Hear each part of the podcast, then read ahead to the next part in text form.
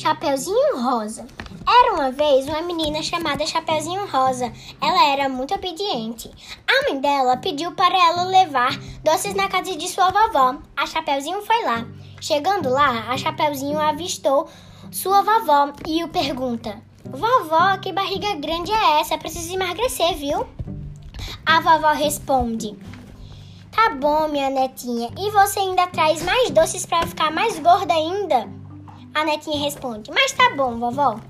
Quando o coelho surge debaixo da cama, tenta comer a Chapeuzinho, mas ela consegue fugir. Quando encontra um velhinho nas redondezas e pergunta: O que está acontecendo? Ela responde: Tem um coelho tentando me comer.